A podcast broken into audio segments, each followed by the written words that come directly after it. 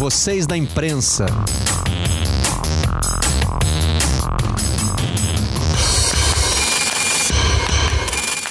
Olá, eu sou Marcelo Barreto e este é o Vocês da Imprensa, o podcast do Redação Sport TV. Esta é a nossa última edição de 2020, porque as próximas duas sextas-feiras serão dia 25 de dezembro e 1 de janeiro. Enquanto 2021 não chega, este episódio faz um balanço de 2020, o ano que nunca imaginamos viver. Logo no primeiro mês, 2020 já deu um indício de que seria um ano maluco. No dia 26 de janeiro morreu Kobe Bryant, um herdeiro da era Jordan e um dos maiores nomes da história do basquete mundial. Kobe e sua filha de 13 anos, Gianna Bryant, morreram num acidente de helicóptero na Califórnia, nos Estados Unidos. Havia nove pessoas a bordo e nenhuma sobreviveu.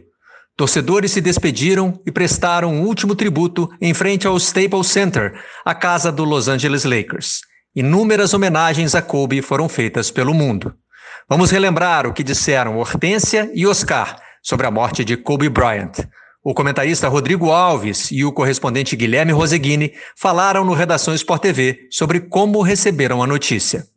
27 de janeiro. A tragédia de um homem que sabia voar.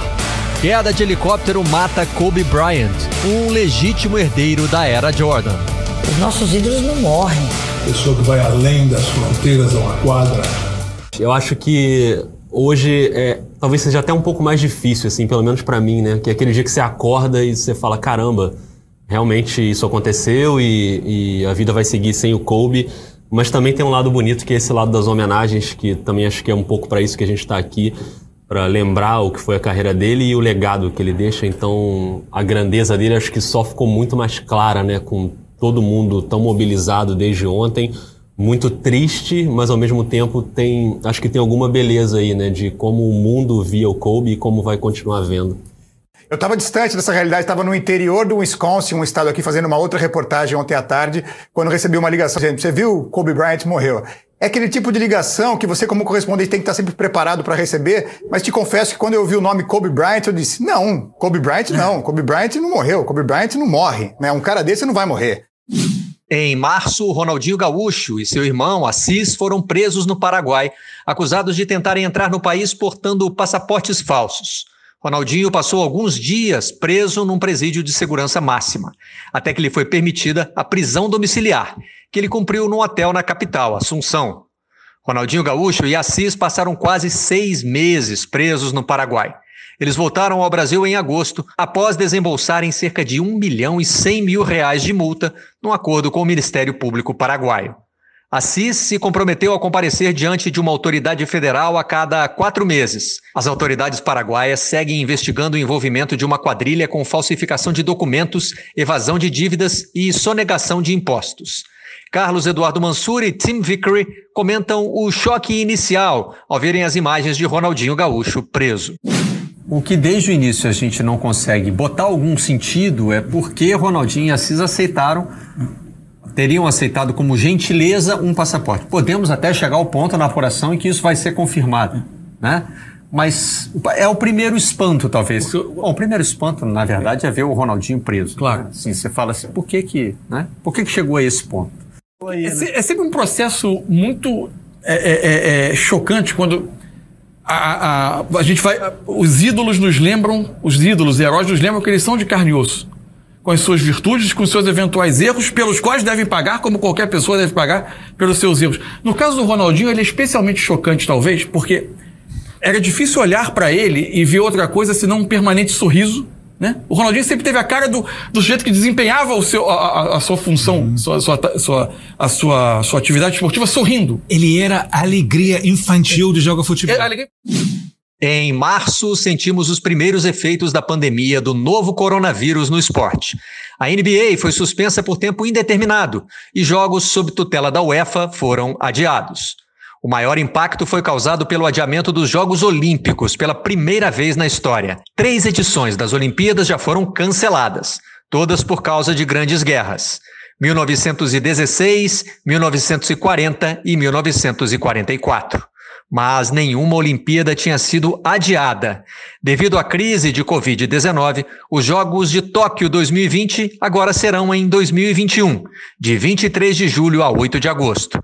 Fernando Calas comentou a demora para que o Comitê Olímpico Internacional anunciasse o adiamento. Temos uma novidade no mundo olímpico, no universo olímpico. Data para os Jogos Olímpicos e Paralímpicos, que continuam se chamando Tóquio 2020, mas vão ser disputados em 2021, 364 dias de diferença de 23 de julho a 8 de agosto. Demorou muito né, para a gente ter essa confirmação, Barreto. É, tá, era evidente que era impossível ter as Olimpíadas esse ano.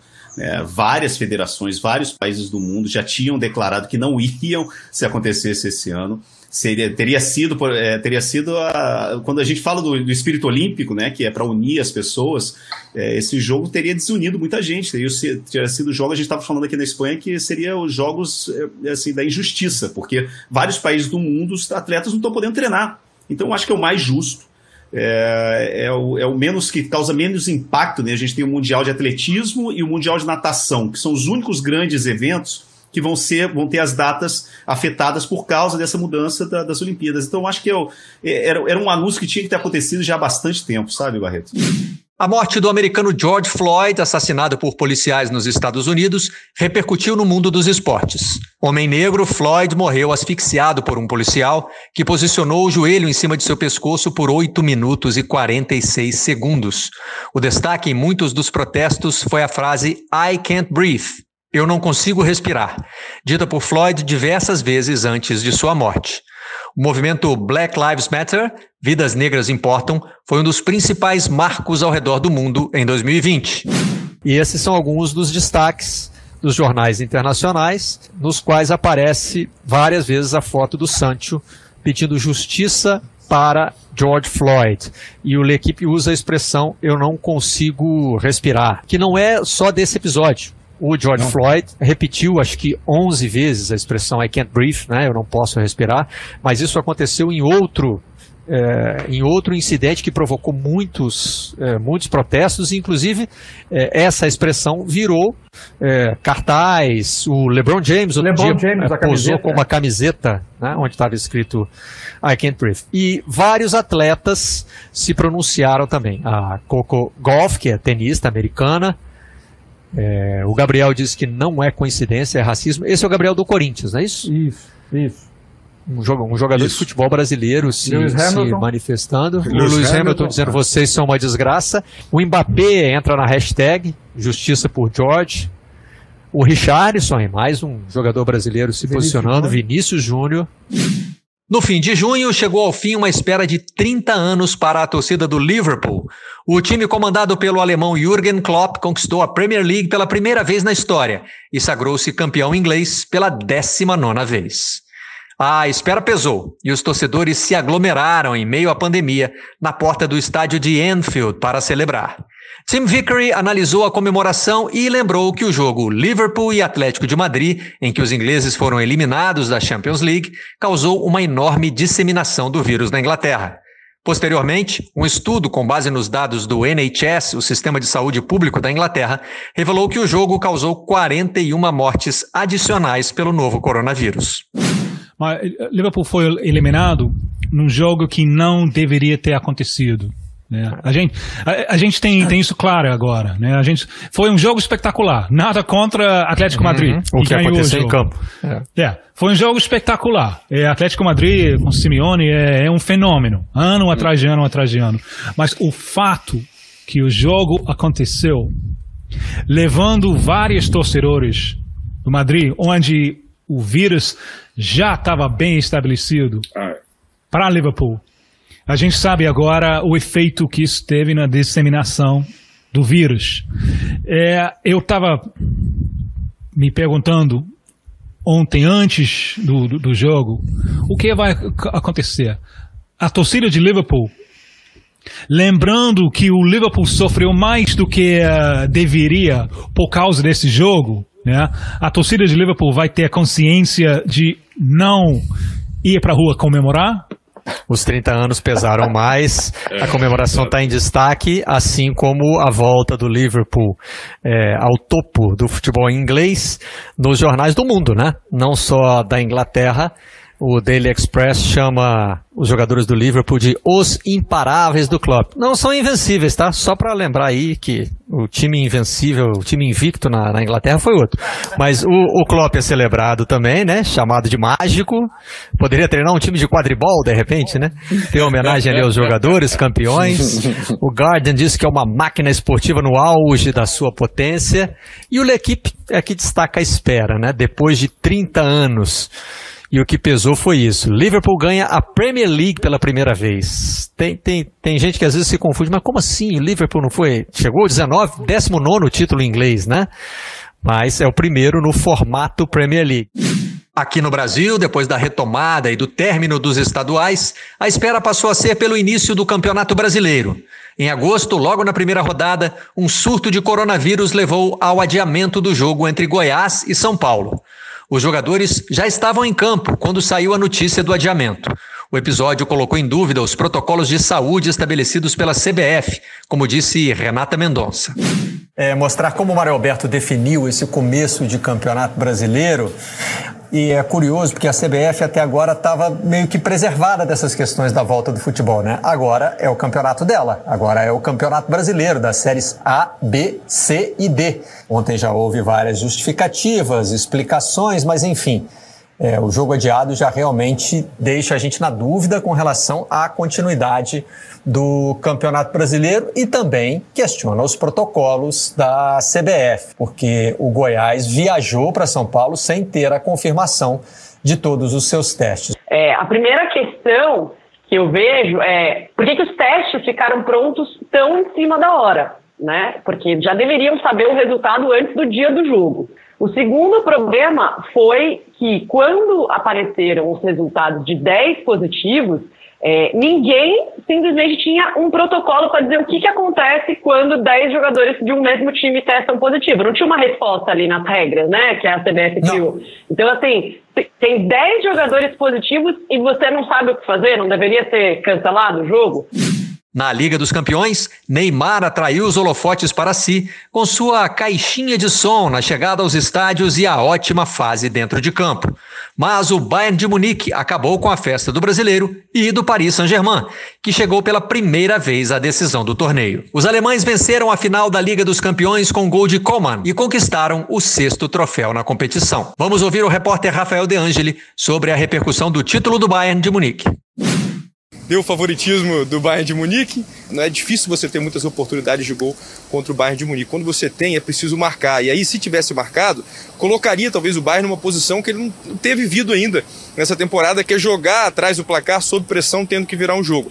Também nada garantiria um título para o PSG, mas pelo menos colocaria um pouco mais de pressão na equipe do Hans Flick. Agora, do lado alemão, existe é sempre é, a confirmação de um trabalho espetacular, de uma invencibilidade que vem desde dezembro do ano passado. E do lado francês, por mais que haja uma frustração muito grande, não dá para esquecer que essa foi a melhor temporada é, da história cinquentenária do PSG, vencendo todos os seus, seus títulos dentro de casa, né, no país, e chegando pela primeira vez a uma final de Liga dos Campeões.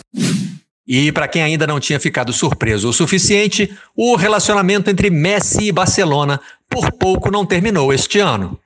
Vivendo uma situação desgastada no clube, Messi tentou deixar o Barcelona. Diálogo? Que nada. Ele comunicou à diretoria que queria rescindir com o clube por meio de um burofax, uma espécie de carta registrada. No fim das contas, ele decidiu cumprir seu contrato, que vai até junho de 2021. Na ocasião, disse que jamais entraria na justiça contra o clube de sua vida. Fernando Calaz e Thales Machado comentaram a repercussão desse imbróglio judicial entre Messi e o Barcelona. O maior jogador da história do clube, é um ícone do futebol e do esporte mundial. Né? Um cara que praticamente a imagem dele se confunde com a imagem do clube. Ele chegou na Espanha com 13 anos, os filhos dele nasceram, nesse, é, nasceram nessa cidade. Né? Para esse cara chegar nesse ponto, como é que a gente chegou nessa situação? Essa é a pergunta que está sendo feita hoje. Né, Barreto? Por que, que o Messi não, por que, que teve que chegar nesse ponto? Por que, que teve que chegar no burofax? Né? Por que, que teve, é, é não dá para resolver as coisas de forma no diálogo, né? Então é porque é uma bola de neve que já não é de hoje, né? Existe deve ter deve existir muito rancor, muito ressentimento e acabou o diálogo. Eu brinco que é, já come, começaram a especular outros, outros, outros times que o Messi pode jogar. Eu brinco que, inclusive, a imagem é difícil, né? Você imaginar o Messi com, com, com uma outra camisa, uma coisa meio de videogame, uma coisa meio trapaça ali que você faz para colocar, colocar no seu time o Messi, ou colocar em outro time, porque é uma identificação muito grande com o Barcelona, né? É, a gente acaba. O Messi é tão. É, é, é um craque que está há tanto tempo em alta que a gente acaba não percebendo quanto tempo isso faz, né? É, é, ele tá, ele é, já são 16 temporadas pelo Barcelona, desde o comecinho ali da carreira, começa a se destacar mais ali pela segunda, pela terceira temporada. Setembro trouxe novas marcas ao mundo do futebol feminino. O Chelsea da Inglaterra anunciou a contratação da atacante Pernille Harder por 300 mil libras. As cifras podem parecer pequenas se comparadas ao futebol masculino, mas o valor total de cerca de 2 milhões de reais é a maior transferência da história da categoria. A liberdade de expressão dos atletas foi posta em debate quando a jogadora Carol Solberg, do vôlei de praia, foi denunciada pelo STJD. Após receber um prêmio de terceiro lugar, ela protestou contra o presidente da República, Jair Bolsonaro. Carol foi condenada com multa convertida em advertência e proibida de repetir a frase fora Bolsonaro. Posteriormente, a jogadora recorreu da punição e foi absolvida. No Redação Sport TV, mostramos os artigos nos quais a denúncia contra Carol foi enquadrada. Vamos tentar entender aqui em termos legais né, o que está acontecendo. É, os artigos são: o centro, ela foi denunciada em dois artigos. O primeiro, 191, deixar de cumprir ou dificultar o cumprimento de regulamento geral ou especial da competição. E o artigo 258 é o outro no qual ela está sendo denunciada assumir qualquer conduta contrária à disciplina ou à ética desportiva não tipificada pelas demais regras deste código, a atitude antidesportiva. Só para esclarecer, a Carol não foi denunciada pela Confederação Brasileira de Vôlei, pela CBV. Né? Foi a Procuradoria do STJD que fez a denúncia, ou seja, é o próprio tribunal é, que está é, é, tomando essa iniciativa. Nós fomos conferir também o artigo do regulamento, já que o, é, o, artigo, o primeiro artigo em que ela está denunciada, o 191, é deixar de cumprir ou dificultar o cumprimento de regulamento. Né? O que diz o regulamento do Circuito Brasileiro de Vôlei de Praia 2020-2021?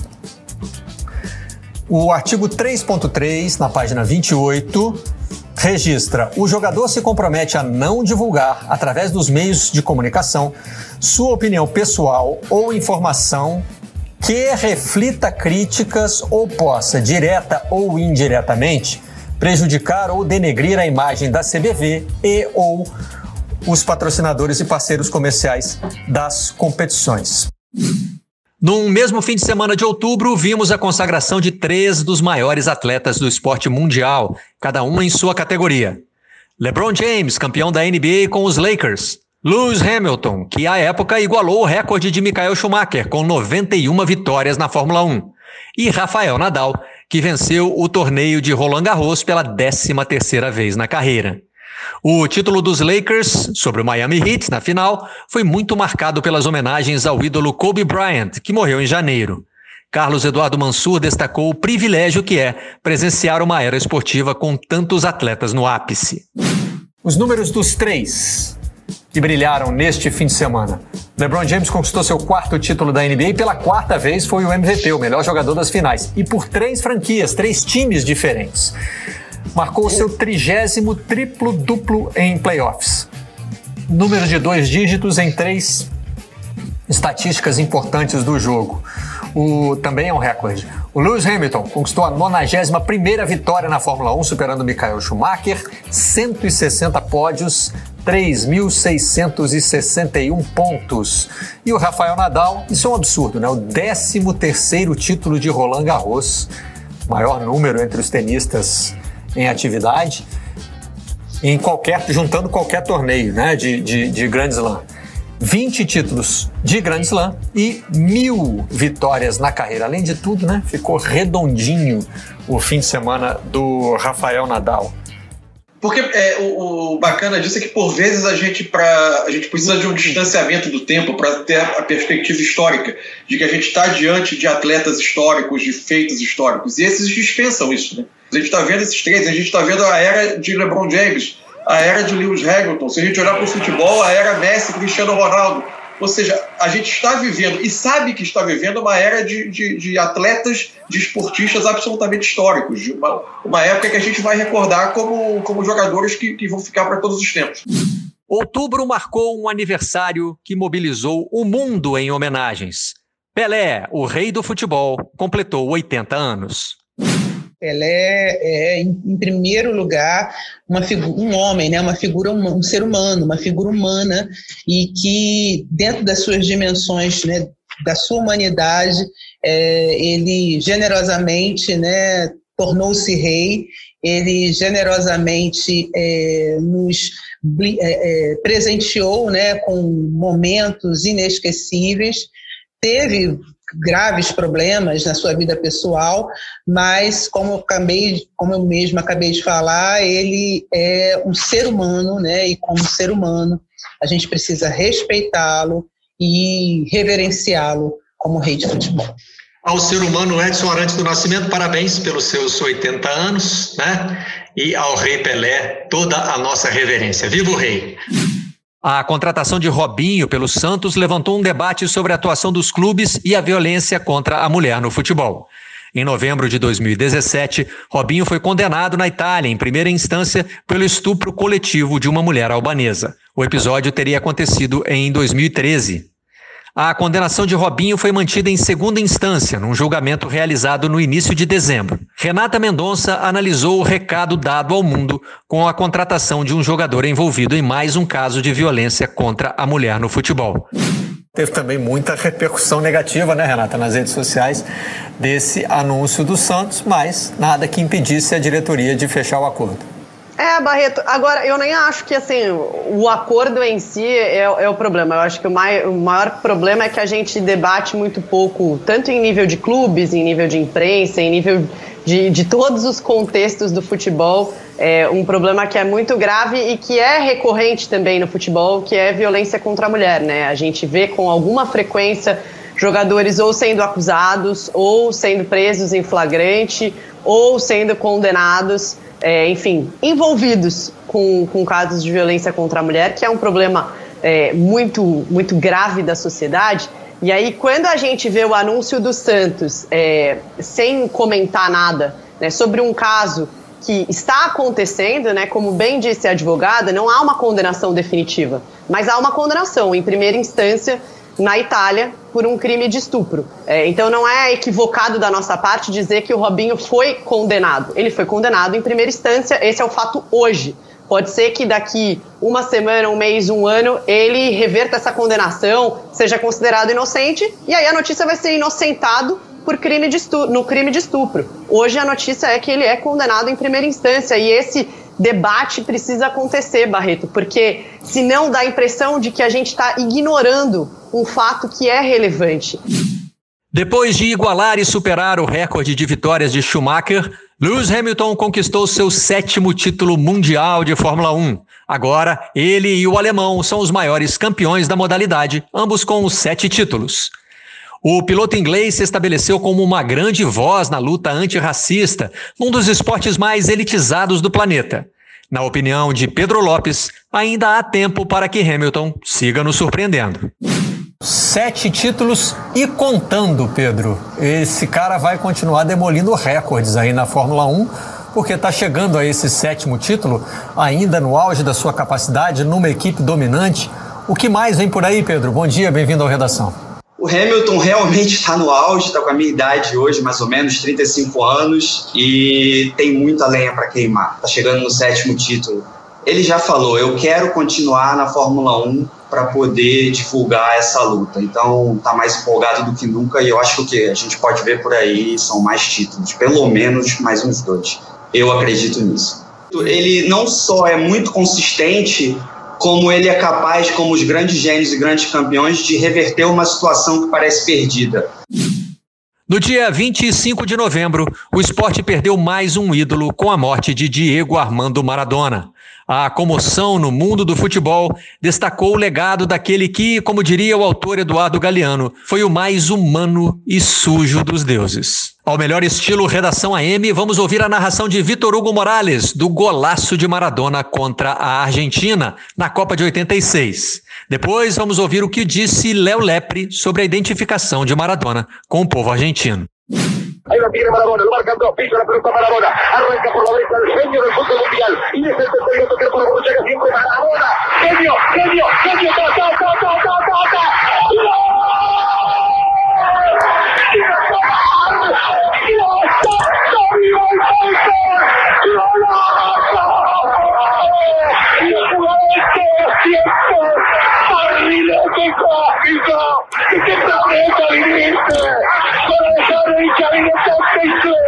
para que el país se opulle apretado, gritando por Argentina, Argentina 2, Inglaterra 0, Diego, Diego, Diego Armando Maradona, gracias Dios por el fútbol, por Maradona, por esas lágrimas, por este Argentina 2. E o Maradona, a gente tem essa imagem é, de onde todos os nossos pecados se concentram e as nossas virtudes também, né? O Maradona é isso, o Maradona é esse equilíbrio, a contradição vivendo em um corpo só e às vezes esse corpo não foi o suficiente para 60 anos, né? Porque um dia na vida do Maradona, né? A gente conversava isso ontem, até o Fernando Signorini, que é o preparador físico dele, disse isso. Um dia na vida do Maradona, de repente, demora um ano para acontecer hum. na nossa vida. A proporção que a vida do Maradona tinha era muito diferente da nossa, do que acontece na vida de pessoas, de mortais, vamos dizer de, de alguma forma, né? Maradona é, é, é pro estrangeiro, é pro gringo, né? o Diego é que é pra gente. O Diego ele dá essa sensação de que é o cara que vai tocar na campanha aqui de casa, que vai sentar para tomar um café, que vai me avisar que vai vir para tomar uma cerveja cerveja mais à noite. E não era só o Diego, né? É Diego de la gente. Novembro também teve o retorno de Mike Tyson ao ringue, numa luta de exibição. Aos 54 anos, ele lutou com Roy Jones Jr., também veterano. Os dois ficaram num empate simbólico. Em 2020, presenciamos o acidente mais assustador da história recente da Fórmula 1. Fred Sabino contou os detalhes do incidente envolvendo o piloto francês Romain Grosjean, que saiu vivo após a batida no GP do Bahrein. Grosjean acabou se tocando com o Daniel Kvyat, piloto da AlphaTauri, e o carro simplesmente explodiu no guardrail. Imediatamente o carro parte-se ao meio e o tanque de gasolina explode, né? E o que é aflitivo, né, Fred, para quem estava vendo a prova, é que o Grosjean não sai, né? É. Imediatamente, né? Leva ali o quê? Uns 30 segundos? Foi exatamente 28 segundos e 7 décimos. Meu Deus. É, foi uma imagem chocante, assustadora, é, que a gente não via na Fórmula 1 há muito tempo, que ele escapa, pula pelo guardrail, sai com as mãos ali ainda bastante quentes ali, ele teve queimaduras nas duas mãos. O Corinthians conquistou o bicampeonato do brasileiro feminino sobre o Havaí Kinderman. Depois de um empate sem gols na ida, as paulistas venceram por 4 a 2 na volta em São Paulo. Fabiola Andrade deu detalhes da conquista e falou sobre a supremacia corintiana no futebol feminino nacional. Corinthians, Barreto, pra você ter uma ideia, fez uma campanha o seguinte: 18 vitórias, dois empates e apenas uma derrota em 21 jogos, né? Então, o Arthur Elias, ele tem uma, uma característica, Barreto, ele tá desde 2016, né? No comando do futebol feminino do Corinthians. Ele joga no 4-1-4-1 né? Mas a, a goleira corintiana, a Lele, ela joga muito como líbero. Isso é um grande diferencial, porque quando a Lele avança, né, para poder atuar, e ela é muito habilidosa com os pés, então ela avança e ela libera mais uma atleta para poder ir à frente. É um esquema muito eficiente que vai trocando as peças assim desde 2016, mas ele continua funcionando muito bem. O Corinthians, então, bicampeão brasileiro aí. Acho que hoje posso dizer e, e afirmar é o melhor time do futebol feminino no Brasil. Num dos momentos mais marcantes da temporada, Paris Saint-Germain e Istambul Basaksehir deixaram o gramado num jogo da Liga dos Campeões, após um episódio de racismo do quarto árbitro. A UEFA não puniu nenhum dos dois times. O atacante Dembaba, do time turco, reclamou com o quarto árbitro sobre o uso da expressão esse cara preto, dizendo que ele não teria citado a raça de Uebo se ele fosse branco. Vamos ouvir a conversa na sequência e também o que disse Marcelo Carvalho, do Observatório da Discriminação Racial do Futebol, sobre esse protesto histórico. When you mentioning a white guy, you say this white guy, you say this guy. So why when you mention me, listen to me. Why when you mention a black guy, you have to say this black? Ontem eu, eu me atrevi a escrever um tweet onde eu usei a palavra feliz. E eu disse: nesse momento estou feliz pelo que aconteceu em campo. E me permiti escrever feliz, mesmo no momento de, de mais um caso de racismo, né? Mas a felicidade se dá por isso porque a gente teve ontem, 8 de dezembro de 2020, um marco no futebol mundial. 8 de dezembro de 2020 foi o dia que os dois times saíram de campo em protesto ao racismo. 8 de dezembro de 2020 foi o dia que os dois times entenderam a necessidade de uma luta contra o racismo. E ali saíram de campo jogadores brancos, saíram de campo jogadores negros, e os jogadores se recusaram a voltar num primeiro momento, enquanto o quarto árbitro ainda estivesse à beira do gramado, e no segundo momento eles não voltaram a campo. Eu acho que isso é simbólico demais, porque o jogo não recomeçar mostra a força dos jogadores. Porque em determinado momento a UEFA tentou que o jogo voltasse. A UEFA uh, contemporizou, disse que ia afastar o árbitro, fez ali o que a gente sempre vê acontecer, mas depois, em determinado momento, a UEFA disse que a UEFA uh, sucumbiu à pressão dos jogadores e o jogo não retornou. Eu acho que esse é o, o, o que a gente tem que comemorar. E eu acho que a gente pode se permitir e usar a palavra feliz. Ontem foi um dia que a gente não sabe se vai se repetir, mas fica a lição, fica o exemplo para que, quando outro caso de racismo no futebol aconteça, os jogadores entendam que não basta uh, a luta do jogador que foi ofendido, não basta a luta dos jogadores negros, é preciso que todos se mobilizem nessa luta contra o racismo. No início de dezembro, o futebol perdeu mais um grande jogador. O italiano Paulo Rossi, carrasco do Brasil na Copa de 82, morreu aos 64 anos. Ele marcou três gols na tragédia de Sarriá, que eliminou o Brasil da Copa do Mundo. Entre os diversos tributos do mundo do futebol, Zico prestou homenagens ao amigo e ex-carrasco. Vamos ouvi-lo. Mais um momento muito triste para o nosso futebol, né? A perda do Paulo Rossi, um cara que eu tive a oportunidade de me tornar grande amigo. É, tive muitos encontros com ele, seja na Itália, seja no Brasil. Ao passar férias lá na Sardenha, jogamos pelada juntos. Era um, um fenômeno dentro do futebol, um cara que apesar de ter sido é, o responsável, né, praticamente pela uma eliminação da, da, da, seleção brasileira, uma das melhores que nós tivemos, mas é, fez o seu trabalho por ser um, um, grande profissional, grande artilheiro, um jogador que ficou mar, marcado para sempre na história do futebol mundial. 2020 está chegando ao fim com vacina e esperanças renovadas para 2021. A gente se vê em mais uma temporada do Vocês da Imprensa. Vocês da Imprensa.